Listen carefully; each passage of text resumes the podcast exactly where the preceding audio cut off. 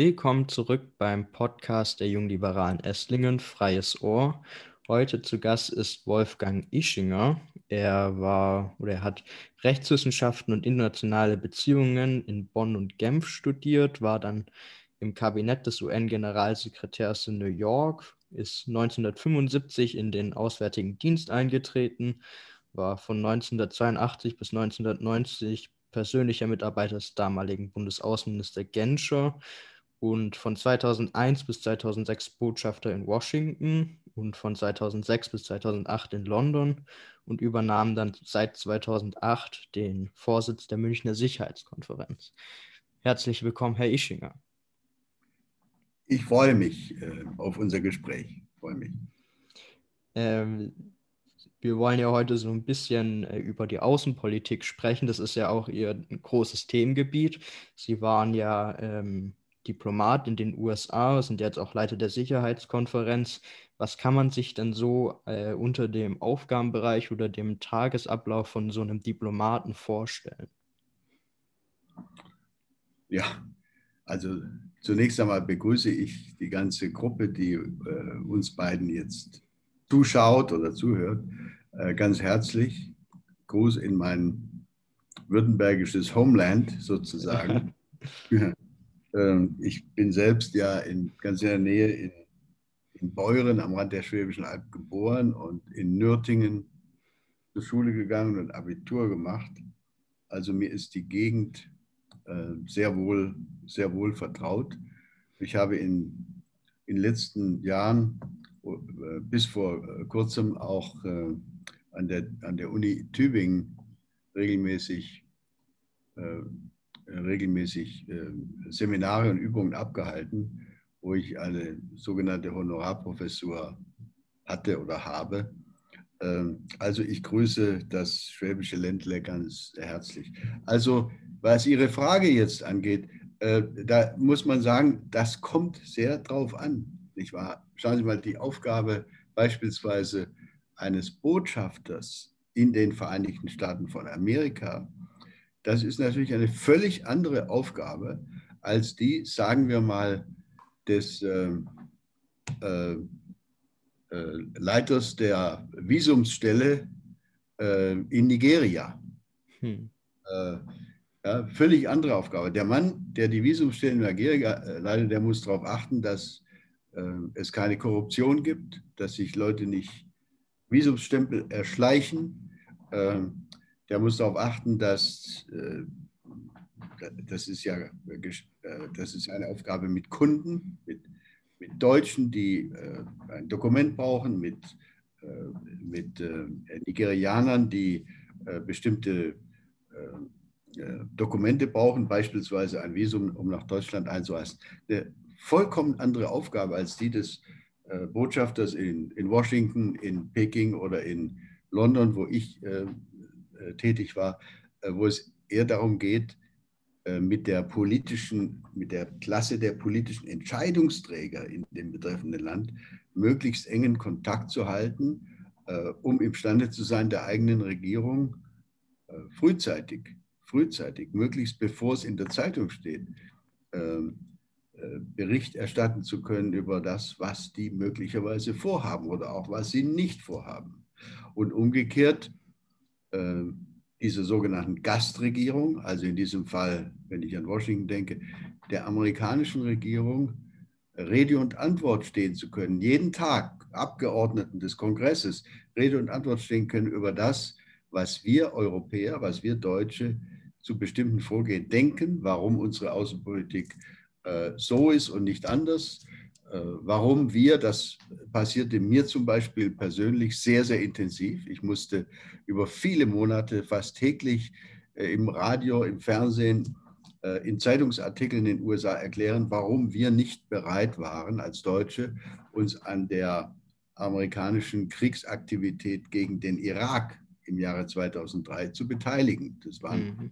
schwierigste Debatten auf einer sehr hohen äh, äh, politischen Ebene. Äh, das ist, wie gesagt, eine völlig andere Tätigkeit. Und ich könnte diese sehr, sehr unterschiedlichen Aufgaben natürlich noch weiter ausdifferenzieren. Aber ich glaube, es reicht, wenn ich Ihnen jetzt sage, das ist äh, das Interessante am Diplomatenberuf, dass er völlig äh, unterschiedliche äh, Aufgabenbereiche äh, eines, einer professionellen Karriere umfasst. Er kann äh, Netzwerken äh, sehr stark umfassen. Er kann Kulturarbeit umfassen, wenn man Kulturreferent ist. Man fördert Konzerte, Opern äh, oder, äh, oder Ausstellungen, äh, um die eigenen Künstler im Gastland in Erscheinung treten zu lassen oder umgekehrt. Also das ist ein breit gefächertes Spektrum und das macht oder machte jedenfalls auch für mich den Diplomatenberuf so interessant, weil er, je nachdem, wo man hingeschickt wird, wo man landet, im Inland, im Ausland, völlig unterschiedliche äh, Aufgaben zu erledigen hat. Da wird's, also mir ist es in den fast 40 Jahren äh, im Auswärtigen Dienst nie langweilig geworden. Okay. Hm, jetzt waren Sie ja eben, wie Sie ja schon erwähnt wurde, Botschafter in den USA. Ähm, aber sie sind natürlich in Deutschland eben aufgewachsen. Was unterscheiden denn die Amerikaner von uns Deutschen? Oder ist das vielleicht auch zu stereotypisch gedacht, wenn man das da einfach sagt? Oder merkt man schon auch kulturelle Unterschiede, aber auch politische Unterschiede in Amerika im Vergleich zu Deutschland oder zu Europa? Ach, schauen Sie mal, wir denken häufig, wir Europäer, die Amerikaner sind doch eigentlich wie wir. Und wenn man in die Geschichte zurückgeht, dann kann man in der Tat feststellen, Millionen von Amerikanern stammen von deutschen Einwanderern ab. Es gibt sogar die Geschichte, von der niemand genau weiß, ob sie wirklich stimmt, dass zu einem bestimmten Zeitpunkt, damals im 18. Jahrhundert, als äh, nachgedacht wurde, was sollte eigentlich die Amtssprache der USA sein, der neu gegründeten äh, Vereinigten Staaten von Amerika, also Ende des 18. Jahrhunderts. Es wird behauptet, da gab es eine Debatte und um ein Haar wäre Deutsch die Amtssprache geworden, weil damals äh, die Zahl deutscher Einwanderer schon erheblich war. Die hat im 19. Jahrhundert äh, äh, weiter zugenommen. Äh, es ist aber einfach nicht so. Es ist nicht richtig, dass äh, die amerikanische Bevölkerung von heute äh, einfach so ist wie die europäische Bevölkerung, nur dass sie auf einem anderen Kontinent leben. Der Hauptunterschied ist ein ganz einfacher. Nehmen Sie mal äh, den Vergleich Deutschland-USA. Wie viele Nachbarn hat Deutschland? Exakt neun, wenn Sie mal zählen wollen, egal ob Sie es äh, so im Uhrzeigersinn machen oder andersrum. Wir haben Glauben Sie es mir, ich, ich habe es oft nachgezählt. Mhm. Neun Nachbarn. Es gibt übrigens kein Land in Europa, das mehr als neun Nachbarn hat. Wir sind also das Land mit den meisten Nachbarn. Interessanterweise sind diese Nachbarn, die wir haben, ähm, so gut wie mit keiner Ausnahme eigentlich alle kleiner als wir, also zumindest bevölkerungsmäßig kleiner als wir. Selbst Frankreich hat wesentlich weniger Bevölkerung als wir, Polen auch. Äh, und die anderen Nachbarn sind natürlich, also die Tschechische Republik, Belgien, Holland, Dänemark, Schweiz, Österreich, die sind alle wesentlich äh, kleiner. Das heißt, wir sind der dicke, äh, der dicke Gorilla in der Mitte, äh, umgeben von im Wesentlichen kleineren Nachbarn. Die USA haben exakt zwei Nachbarn. Äh, Im Norden Kanada und im Süden Mexiko. Beides Nachbarn ähm, vor denen Amerika sich nicht fürchten muss und die sich auch nicht wirklich vor Amerika fürchten müssen. Äh, da gibt es zwar auch immer wieder Streitigkeiten, aber äh, äh, der Unterschied ist doch, dass hier bei uns in Europa fast alle unsere Nachbarn irgendwann mal in den, in den letzten paar hundert Jahren von Deutschen oder von Preußen äh, ja, oder von, äh, von anderen Teilen des späteren Deutschen Reichs überfallen, besetzt, äh, mit Krieg überzogen worden sind oder umgekehrt, dass wesentliche Teile Deutschlands von den Nachbarn mit Krieg überzogen wurden. Denken Sie mal Anfang des 19. Jahrhunderts, als Napoleon mit seinen äh, Truppen quer durch Deutschland von Baden äh, bis nach Berlin und dann weiter nach Russland zog. Also wir haben in Europa äh, alle immer wieder miteinander oder gegeneinander äh, Krieg geführt und haben Erbfeindschaften gehabt bis äh, zu äh, in, in, meiner frühen Kindheit als kleiner Junge direkt nach dem Zweiten Weltkrieg hat mein Großvater, der im Ersten Weltkrieg ein Bein verloren hatte, noch erklärt, heute kann man sich das kaum mehr vorstellen, er hat, hat mir damals erklärt, schau mal da drüben, der Richtung hinterm Schwarzwald liegt Frankreich, das sind unsere Feinde. Das waren für ihn die Feinde, weil sie ihm das Bein weggeschossen hatten.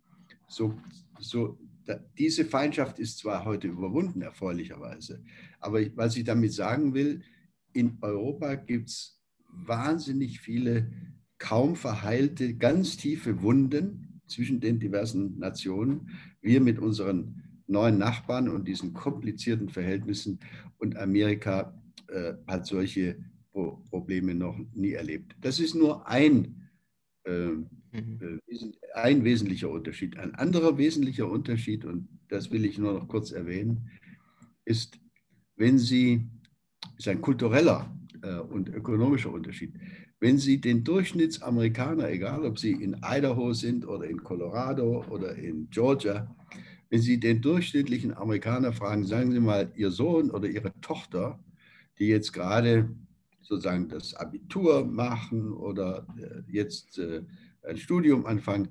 Was wollen Sie denn, dass die mal werden? Was wünschen Sie sich denn? Dann äh, sehe ich da einen Riesenunterschied zwischen Deutschen und Amerikanern. Sehr, sehr häufig höre ich von deutschen Eltern, ja, ich hoffe, dass unsere Tochter äh, bald verbeamtet wird. Dann hat sie nämlich, bis sie 65 ist, festes Gehalt, kann nicht gekündigt werden, hinterher kriegt sie eine Pension. Ähm, die meisten Amerikaner, ich habe systematisch versucht, alle Leute, die ich da so kennengelernt habe im Laufe meiner Reisen durch Amerika, immer, äh, denen immer diese Frage zu stellen. Und meistens lautete die Antwort von amerikanischen Bekannten, ja, ich habe meinem 19-jährigen Sohn jetzt mal ein erstes Darlehen von 20.000 Dollar gegeben, damit der sein eigenes Fahrradgeschäft äh, aufmachen kann. Also Unternehmertum, mhm. Geld verdienen, äh, Risiko, äh, eigenes Risiko, äh, äh für, das, für, die, für das eigene Fortkommen selber äh, Verantwortung zu übernehmen. Bei uns in Deutschland, in Europa eher selten geworden nicht verschwunden, aber eher selten geworden. Ähm, in Amerika habe ich lange, lange suchen müssen, bis ich irgendjemanden getroffen habe, der sich etwa für seine eigenen Kinder äh, so eine Art Beamtenlaufbahn gewünscht hätte. Ja, das ist ein großer kultureller Unterschied. Es gibt noch viele andere. Also wir sind, wir sind ganz anders. Wir sind anders und deswegen verstehen wir uns auch nicht automatisch genauso gut wie wir uns zwischen Bayern und, was weiß ich, Niedersachsen verstehen. Die Unterschiede sind über die Jahrhunderte enorm gewachsen. Äh, und deswegen bedarf dieses Verhältnis intensiver Pflege und gelegentlich auch der Dolmetscherei, damit man sich gegenseitig versteht. Was hat sich denn seit Ihrer Zeit als Botschafter verändert in den USA oder konkreter ausgedrückt, können Sie sich erklären, wie es denn überhaupt möglich geworden ist, dass in den USA überhaupt so ein Präsident wie Donald Trump 2016 bzw. dann 2017 gewählt werden konnte und ins Amt gekommen ist? Gibt es da irgendeinen Grund dafür? Kann man sich das erklären? Ja, äh, das kann man natürlich alles erklären. Äh, es ist wenn man es mit deutschen oder europäischen Augen betrifft, in der Tat kaum nachvollziehbar. Ja. Aber man kann es schon erklären. Man kann es zum einen erklären mit dem äh, enormen Frust, der sich in Amerika in den letzten Jahrzehnten entwickelt hat, weil immer mehr Menschen, insbesondere in den unteren und mittleren Einkommensschichten in den USA, festgestellt haben, dass der klassische amerikanische Traum, also ich, im Schwabenland würde man sagen, schaffe, schaffe, äh, und dann am Schluss äh, äh, kann man ein kleines Vermögen den Kindern übertragen und denen geht es dann schon ein bisschen besser als einem selbst. Und so wächst das von Generation zu Generation. Dieser amerikanische Traum, mein Kind, ich strenge mich an und meinen Kindern wird es besser gehen und, äh, und, und den Enkelkindern dann noch besser, der ist in den letzten Jahrzehnten sehr, frag, sehr fraglich und zerbrechlich geworden. Und für viele ist er zerbrochen, weil sie tatsächlich äh, an den Wohlstand ihrer Eltern oder Großeltern nicht mehr anknüpfen konnten. Fangen, denken Sie nur einfach mal beispielsweise an die schlichte Frage der Studienkosten. Wenn Sie nicht äh, zufällig hinreichend vermögende Eltern haben und sich ihr ganzes Studium, vielleicht sogar ein teures Studium wie Medizin oder, oder ein anderes Fach, was längere Jahre dauert, wenn Sie das in den USA selber finanzieren müssen, dann tragen Sie äh, für die ersten 10, 15, 20 Jahre ihrer beruflichen Karriere ähm, eine Schuldenlast vor sich her, die sich gesalzen hat. Ja, von, von Hunderttausenden von Dollars, die sie erstmal langsam ähm, äh, abarbeiten müssen. Also der amerikanische Traum hat in den Letz-, für die letzteren, für die jüngeren Generationen nicht mehr so positiv gewirkt, äh, wie das anscheinend früher der Fall gewesen ist. Zweiter, äh, ein zweiter Grund äh, liegt darin, äh, dass äh, die amerikanische politische Klasse, die amerikanischen Abgeordneten, die politisch Gewählten, häufig gewählt werden, weil sie in der Lage sind, selber relativ viel Geld für ihre Wahlkämpfe einzusammeln. Ist eben anders als bei uns. Ich bin gar nicht der Meinung, dass unser System unbedingt viel besser ist, aber es ist eben anders. Äh, in Amerika muss einer, der sich für einen Wahlkampf stellt, der dem, der Wahl stellt, der muss selber das Geld einsammeln. Das heißt, er sammelt es bei reichen Leuten ein, die in der, in der Lage sind, ihm eine Spende von 10.000 oder 5.000 oder 3.000 Euro zur Verfügung zu stellen. Ähm, das ist in Deutschland ja nicht üblich. In Deutschland bekommt man seinen Wahlkampf, wenn man einer anständigen Partei angehört, von dieser Partei im Wesentlichen äh, finanziert. Diese Abhängigkeit von den Sponsoren, von den Spendern, von den Geldspendern, die führt zum Teil dazu, dass diese Abgeordneten dann natürlich in ihrer Abgeordnetentätigkeit auch nicht so sehr das offene Ohr gegenüber den kleinen Leuten in ihrem Bezirk haben, sondern vielleicht äh, eher denen zuhören, die äh, imstande sind, ihnen zu sagen, übrigens für deinen nächsten Wahlkampf stelle ich dir wieder eine erkleckliche Unterstützungssumme zur Verfügung. Das führt zu einer gewissen Abgehobenheit äh, so mancher Abgeordneter. Das, die, das haben die Menschen gemerkt und haben gesagt, wir werden ja in Washington gar nicht mehr richtig vertreten. Äh, unsere Interessen werden nicht richtig vertreten. Es werden nur die Interessen von, von, äh, von den äh, Reicheren äh, äh, ernst genommen. Und dann, und dann kam ausgerechnet Donald Trump, der, der ja selber nun wirklich auch zu den reichen Leuten gehört, und hat diesen Leuten eingeredet, ich vertrete euch. Mhm. Ich gehöre nicht zu dieser klassischen Washingtoner politischen Klasse ich vertrete euch, ich bin sozusagen euer Mann. Es ist ihm erstaunlich gut gelungen und das hat äh, die ohnehin schon existierende Polarisierung in der amerikanischen Gesellschaft. Also ein Republikaner redet nicht mit einem Demokraten und umgekehrt äh, in den letzten fünf, zehn, 15 Jahren äh, noch massiv weiter verstärkt. Also das Land ist innenpolitisch betrachtet in einer schweren Krise die ist durch die Wahl von Joe Biden auch keineswegs überwunden. Sie ist jetzt erstmal zugekittet, würde ich, würde ich mal sagen, mhm. aber nicht, nicht überwunden, äh, nicht gelöst. Es ist ein Problem, mit, mit dem Amerika, denke ich, noch viele Jahre wird kämpfen müssen.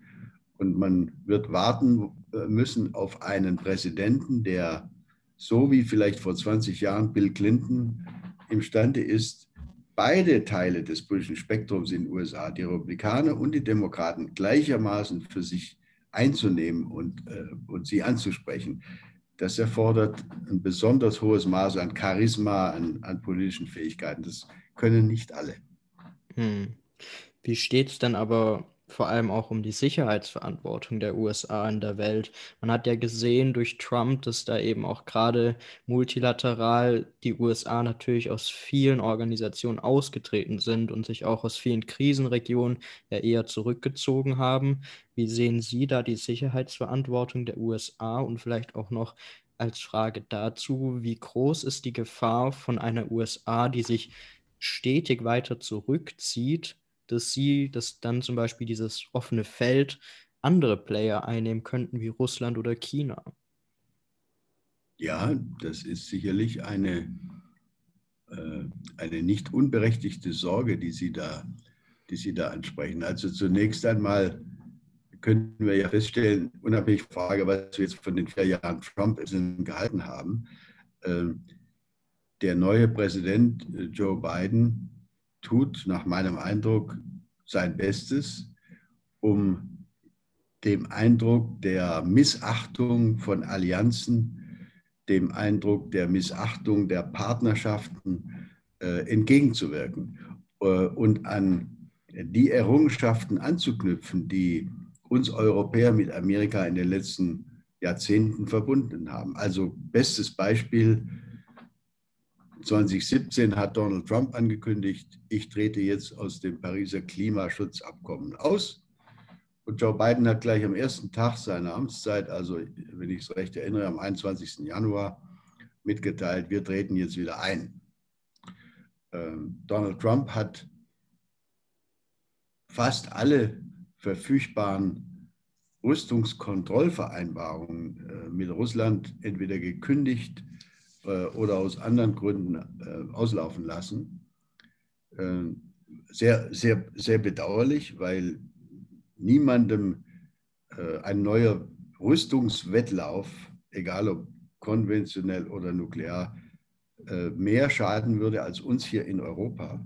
Ja, und ich kann feststellen, die sogenannte Biden Administration, also das Weiße Haus unter Joe Biden, hat jetzt erfreulicherweise an frühere Traditionen angeknüpft und hat äh, mit Moskau die Verlängerung des bestehenden sogenannten New Start-Abkommens äh, verabredet und Aktivitäten angekündigt, die es, erlauben, die es uns erlauben zu sagen, ja, wir werden wieder gemeinsam, wir Europäer mit den USA, äh, Bemühungen zu weiterer Eindämmung von Rüstungswettläufen unternehmen. Also mit anderen Worten, im Augenblick sind die Aussichten gut, heißt aber nicht, und das ist das Wichtige, heißt aber nicht, dass die transatlantischen Beziehungen, die ich für die nächste Zeit äh, vorhersehen kann, dass die einfach völlig friktionslos verlaufen werden. Wir haben immer auch unterschiedliche Spezialinteressen. Die USA haben welche in bestimmten Bereichen, wir haben welche.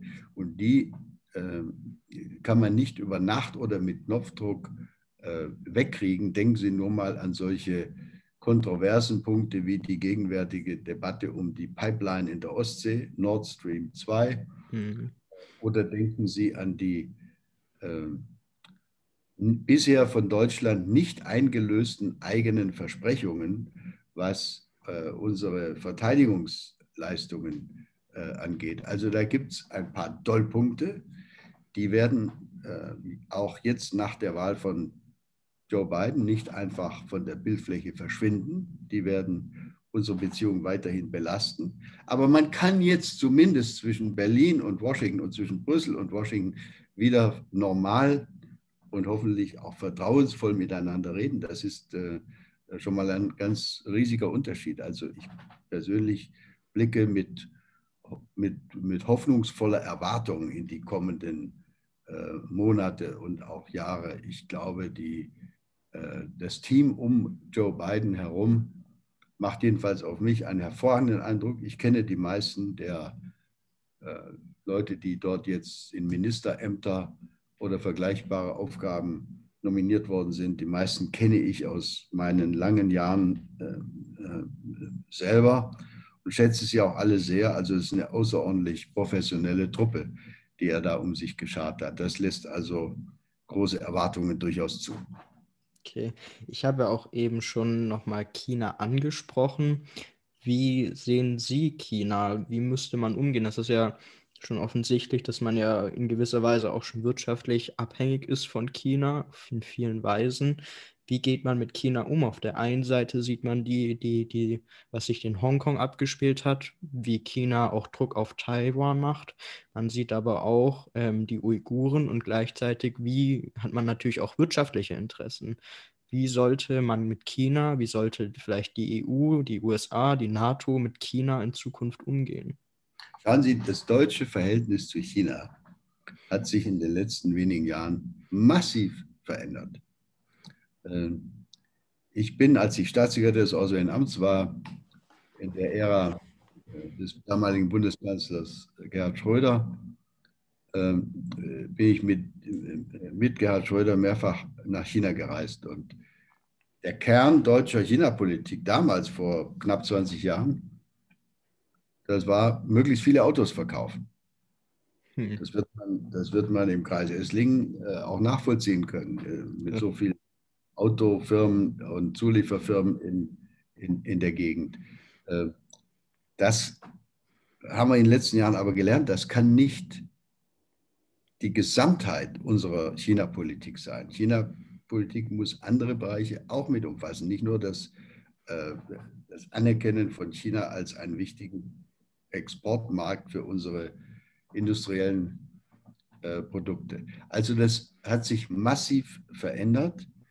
Ähm, die Europäische Union hat vor anderthalb Jahren ein Papier veröffentlicht, in dem, wie ich finde, zu Recht äh, China beschrieben wird als in einzelnen Fragen strategischer Partner. Denken Sie an Klima, Tourismus, also Reihe von anderen äh, Themen. Ähm, also als strategischer Partner, als äh, Wirtschafts-, wirtschaftlicher, ökonomischer und technologischer Wettbewerber, Wettbewerber äh, und auf der politisch-strategischen Ebene als äh, systemischer Rivale, Systemic Rival heißt es auf Englisch, ähm, das ist also eine völlig andere Beschreibung Chinas aus europäischer Sicht als das, was wir bis vor wenigen Jahren ähm, im Kern als unsere China-Politik äh, äh, bezeichnet haben. Äh, unsere China-Politik muss sich heute auch mit Menschenrechtsfragen auseinandersetzen. Was ist mit Hongkong? Lassen wir das einfach laufen? Äußern wir uns dazu? Wenn ja, wie? Was ist mit dem Thema der Uiguren, über das Sie heute in fast jeder Zeitung ständig etwas lesen können. Werden die tatsächlich massakriert, misshandelt von den chinesischen Behörden? Äh, was sagen wir dazu? Was ist mit Taiwan? Was ist mit äh, äh, handelspolitischen unfairen Praktiken, die China vorgeworfen werden? Kann die Europäische Union darüber mit China ins Gespräch kommen? Kurz gesagt, ich glaube, dass das Thema China für die Außenpolitik der Bundesrepublik Deutschland, für die Außenpolitik der EU und für die Zusammenarbeit zwischen uns, der Europäischen Union und den USA das große zentrale Thema der Zukunft sein wird. Deswegen ist also auch transatlantische Abstimmung äh, über den richtigen oder falschen Umgang mit China äh, überfällig, dringend notwendig. Äh, China wird immer stärker werden in den nächsten Jahren, äh, wird auch was technologische Ansprüche und Führungsambitionen angeht, äh, vermutlich in wenigen Jahren die USA nicht nur erreicht, sondern irgendwann auch überflügelt haben, einfach wegen der schieren Größe des Landes. Damit müssen wir uns auseinandersetzen. Das, das halte ich für von ganz zentraler, ganz zentraler Bedeutung. Also Schwieriges Thema im Übrigen. Schwieriges Thema. Mhm, auf jeden Fall. Zum Schluss vielleicht noch eine, vielleicht auch etwas persönlichere Frage. Was motiviert Sie denn eigentlich so jeden Tag aufzustehen und auch jeden Tag so viel zu geben für die Außenpolitik? Sie sind ja noch viel aktiv. Sie sind ja auch noch der Leiter der Münchner Sicherheitskonferenz und ähm, das ja jetzt auch schon in einem doch ja etwas höheren Alter, wenn ich das mal so vielleicht sagen darf. Ähm, was ist so der Grund dahinter? Ist es einfach so dieses, dieser Wille, noch was zu ändern und dieser Wille, sich einzubringen oder? Woran könnte das liegen? Nein, ich glaube, ich, glaube, ich kann das ganz einfach äh, beschreiben. Ähm, ich empfinde äh, selbst auch, nachdem ich dieses Handwerk der Außenpolitik, der Diplomatie über mehrere Jahrzehnte hinweg lernen konnte, bei eindrucksvollen Führungspersönlichkeiten. Ich empfinde eine gewisse Freude und eine gewisse Verpflichtung äh, bei dem Gedanken, ist eigentlich wichtig, dass das, was ich da so an Erfahrung gesammelt, dass ich das auch weitergebe. Jetzt nicht einfach mein Pfeifchen rauche oder äh, ich bin Hobbyjäger. Ich kann natürlich mir vorstellen, dass ich jeden Abend auf den Hochsitz gehe, aber ich genieße es ehrlich gesagt äh, mindestens genauso in einem Uniseminar mit, äh, mit, mit Studenten über die richtige oder falsche China-Politik zu, zu diskutieren. Es macht mir schlicht und ergreifend Freude, äh, mich mit den Themen zu befassen. Und wenn ich dann feststellen kann, dass durch die Münchner Sicherheitskonferenz, jetzt, wir sind jetzt gerade zum fünften Mal als weltbeste Think Tank-Konferenz der Welt äh, prämiert worden, äh, wenn ich dann feststelle, dass wir durch die Auswahl der Themen und der Redner und die Art und Weise, wie wir das betreiben, tatsächlich auch Beiträge dazu leisten können, dass sich Dinge verändern, äh, dann wird meine Freude, mein Genuss äh, an diesen Aktivitäten, ich mache das ja ehrenamtlich, verdiene damit kein Geld, ich mache das ehrenamtlich, aber da wird meine Freude äh, nur noch größer. Ich mache das, so habe ich, mir, habe ich mir das vorgenommen, ich mache es so lange äh, freiwillig und freudig, wie ich das Gefühl habe, es macht mir Spaß.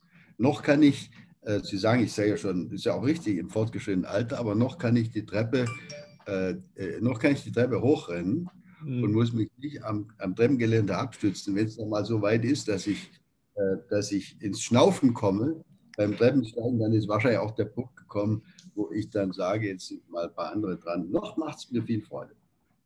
Dann hoffen wir, dass es auch noch so lange ein bisschen bleibt, dass, es, dass wir uns noch für viele Jahre begeistern können in der Außenpolitik. Soweit aber auf jeden Fall vielen Dank für das tolle Gespräch, Herr Ischinger, und hoffentlich dann auch bis zur nächsten Folge. Vielen Dank danke Ihnen sehr. Und für diejenigen, die, wenn ich das sagen darf, für diejenigen, die sich für das Thema interessieren, äh, man kann, selbst wenn die Buchläden jetzt zum Teil zu sind, man kann sich äh, das, was ich zu sagen habe zur Weltlage und zur Außenpolitik, man kann das auch nachlesen. Ich habe vor zwei Jahren ein äh, Buch veröffentlicht unter, der, unter dem Titel Welt in Gefahr.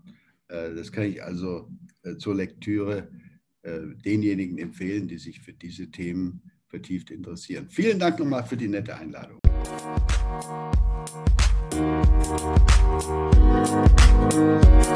Musik